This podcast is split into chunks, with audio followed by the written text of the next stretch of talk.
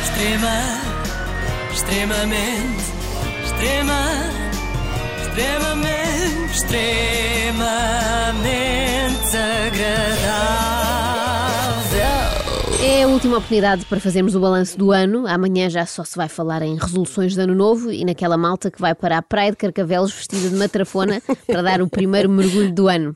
Reparem, eu sou a favor do primeiro mergulho do ano, eu não concordo é com o timing. O meu primeiro mergulho do ano normalmente é em junho. Não estragues, não estragues isto, que eu acho que é super corajoso. Eu não vou, mas vou ver. E apoio, e apoio. Muito bem. Todos os órgãos de comunicação social elegeram as figuras e acontecimentos do ano, mas falta o derradeiro balanço, o das figuras mais desagradáveis de 2019. Se andaram desatentos durante o ano, não se preocupem que eu nos próximos três minutos faço o resumo do essencial. Vamos lá, muito rápido. Começamos, se calhar, pelo desporto, ou na informática, depende do prisma. Logo em janeiro, Rui Pinto foi detido, o que constituiu uma grande perda para quem, como eu, gostava de ler a correspondência eletrónica do Pedro Guerra. Confesso, podem-me levar presa. A 1 de maio, dia do trabalhador, o trabalhador incansável Iker Casilhas assustou-nos com um infarto É do miocárdio. A 19 do mesmo mês, o Benfica festejou o facto de ter despedido Rui Vitória em janeiro, erguendo assim a taça de campeão pela 37ª vez. E no dia 25 de maio, o Sporting vence a final da taça frente ao Porto, no Jamor, em mais um desempate nos penaltis, impróprio para cardíacos, eh, desrespeitando assim o cardíaco Casilhas, que estava nas bancadas precisamente, mas felizmente resistiu. E eu também. A Já nova- disseste que o Sporting ganhou. Já, Eu claro. sei, eu sei, queria só. Uh, a nova época começou mortiça e por isso virámos as nossas atenções uh, para o Brasileirão e para JJ, que acabou o ano como figura desportiva mais destacada, ultrapassando assim o jovem João Félix e provando que, como diz a minha avó, velhos são os trapos, não é? o Jesus é que é a revelação. Na política, André Ventura e Joacine Catar Moreira chegaram ao Parlamento em grande estilo, Coutrinho Figueiredo também, mas ninguém quis bem saber, porque não usou saia, nem foi mandado calar pelo Ferro Rodrigues, tem sido mais discreto. Meses antes, Azaredo Lopes, lembra-se dele? Sim, sim, sim. Claro. Ex-ministro da Defesa foi acusado no rocambolesco caso de Tancos. Continuamos sem saber quem é o papagaio mor do reino. O mais certo é que o nome apareça daqui a uns meses na chamusca, o mesmo sítio onde apareceram as armas roubadas e mais duas ou três. É o sonho de qualquer pessoa, não é? Temos a casa assaltada e depois devolvem todo o recheio e ainda mais uma televisão e um micro-ondas com grilo.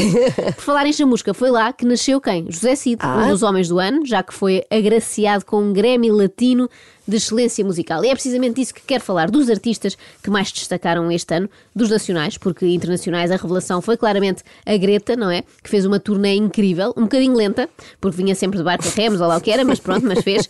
Eu começo por um artista eh, também muito associado às questões ambientais, na medida em que anda sempre vestido com coisas que parecem retiradas do ecoponto. Conan Osiris, em março, foi elevado a herói nacional depois de ganhar o Festival da Canção. Mal à vontade de ir a Israel. Pá, vontade, vontade. Neste momento tenho muito mais de jantar e depois pá, penso no resto. A sério, agora estou mesmo tipo, com as minhas funções quase em baixo, quase não tenho açúcar no cérebro. Ele não tinha percebido quando, não é? Sim, sim, de facto Yeah. notou-se, mesmo em Israel, que Conan estava com mais vontade de petiscar qualquer coisa do que ganhar aquilo. E por isso foi eliminado logo na primeira semifinal. Muitos portugueses que desde o ano de Salvador Sobral se- se tornaram fãs convictos da Eurovisão ficaram inconsoláveis. Outros, como eu, ficaram aliviados, porque se ganhávamos aquilo outra vez, tínhamos de organizar o certame novamente, não é? No Altice Arena. E parecendo que não, já cá temos turistas que cheguem. Conan não brilhou muito em Israel, é certo, mas em compensação, David Carreira brilhou e de que maneira no Brasil. Não, eu, eu, eu, eu sempre fui muito fã do Jorge Jesus. Ahm, acho que ele fez um excelente trabalho no Benfica. Excelente. E depois, quando entrou no Sporting, toda a gente, Tem sempre graça. as pessoas que torcem pelo Sporting, Adoro ouvir isto, pelo é ótimo. Sporting. Sim, pelo Sporting. Uh, falando em pessoas que imitam muito bem o sotaque carioca, Filipe Garnel fez isso durante alguns anos, não sei se te lembras, quando apresentava o Mundo VIP e entrevistava atores de novela no calçadão, falava assim brasileiro. Depois dedicou-se a outras coisas, foi diretora de revistas, etc., até dar por si a conduzir um Uber este ano e a escrever um livro incrível sobre essa experiência. Apeteceu-me apeteceu mudar de vida, apeteceu-me ter uma experiência nova, apeteceu-me conhecer pessoas, apeteceu-me ter o mundo dentro do carro em vez de ir eu para o mundo. E tem sido fantástico. Eu nunca tinha visto ninguém descrever o trabalho de motorista de uma forma tão apaixonada e poética. Para mim, olha, foi o segundo melhor livro do ano. Já lá vamos ao primeiro. Resta dizer que Filipa foi a portuguesa a quem o ano correu melhor em termos profissionais, porque numa semana estava num trabalho precário a conduzir um Uber e na semana seguinte era diretora da TVI. Acontece, é raro, mas acontece. Mas vamos lá ao melhor livro do ano. Nas linhas de Sem Filtro, as histórias dos bastidores da minha presidência Bruno de Carvalho aborda o tema da invasão ao Alcochete e fala também das relações pessoais, entre elas a que manteve com Jorge Jesus. Fala de Jesus, não aquele que eu continuo a ser crente, porque sou católico, mas aquele que eu sou totalmente descrente neste momento. Os apoiantes pediram um regresso, algo que para já parece não ser possível. A curto e médio prazo não penso, de facto, voltar ao Sporting Clube Portugal, mas estou focado naquilo que é a minha família, naquilo que sou eu, nas coisas que eu gosto de fazer, tocar bateria sem ritmo no meu dia de anos.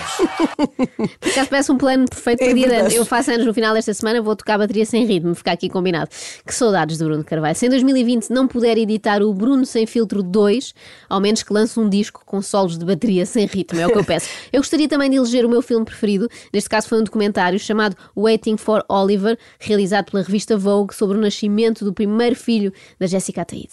porque eu optei e decidi que comer parte da minha placenta num Ah, não. smoothies a seguir. Nos smoothies. Que uma pessoa entendida e vai fazer umas cápsulas também Cápsulas. da.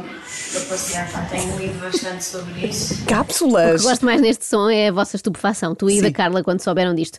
Mas a Jéssica disse: tenho lido bastante sobre isso. Portanto, se para mim o livro do ano foi o Bruno de Carvalho, para a Jéssica foram livros com 365 maneiras, aliás, de cozinhar placenta. Como se fosse bacalhau, no fundo. Há uma receita por dia: placenta à lagareira, a Gomes de Sá, a Zé do Pipo. Bom, Jéssica Ataíde não foi a única atriz portuguesa em destaque em 2019. Também Maria João Abreu se notabilizou, não tanto pelos grandes papéis que desempenhou, que isso já é habitual, mas por ter salvo a vida a um colega. mas eu liguei uma amiga minha que é sacerdotisa do Tibete e perguntei o que é que eu posso fazer para ajudar o Ângelo. E disse. ah, para já ela disse: envia uma mensagem no grupo para toda a gente visualizar uma chuva dourada sobre o Ângelo, com ele a sorrir. Com ele a sorrir, claro, ele só se, pode, só, só se pode rir perante um disparate destes. Normalmente, nesta época do ano, aparece a Maia e outras astrólogas mais genéricas a lançar cartas de tarô eh, como quem está no casino, não é? Fazendo a previsão para os vários signos. Há uns que têm a carta da Imperatriz, outros o de Pendurado. Bem, quem for do signo Virgem, como o Ângelo Rodrigues, já sabe, em, 2019, em 2020, aliás, vai estar sob a influência da carta 12, a sacerdotisa do Tibete. Portanto, olhem, bom ano e, e boa sorte. Obrigada, Joana. Extrema, extremamente, extrema, extremamente, extremamente agradável.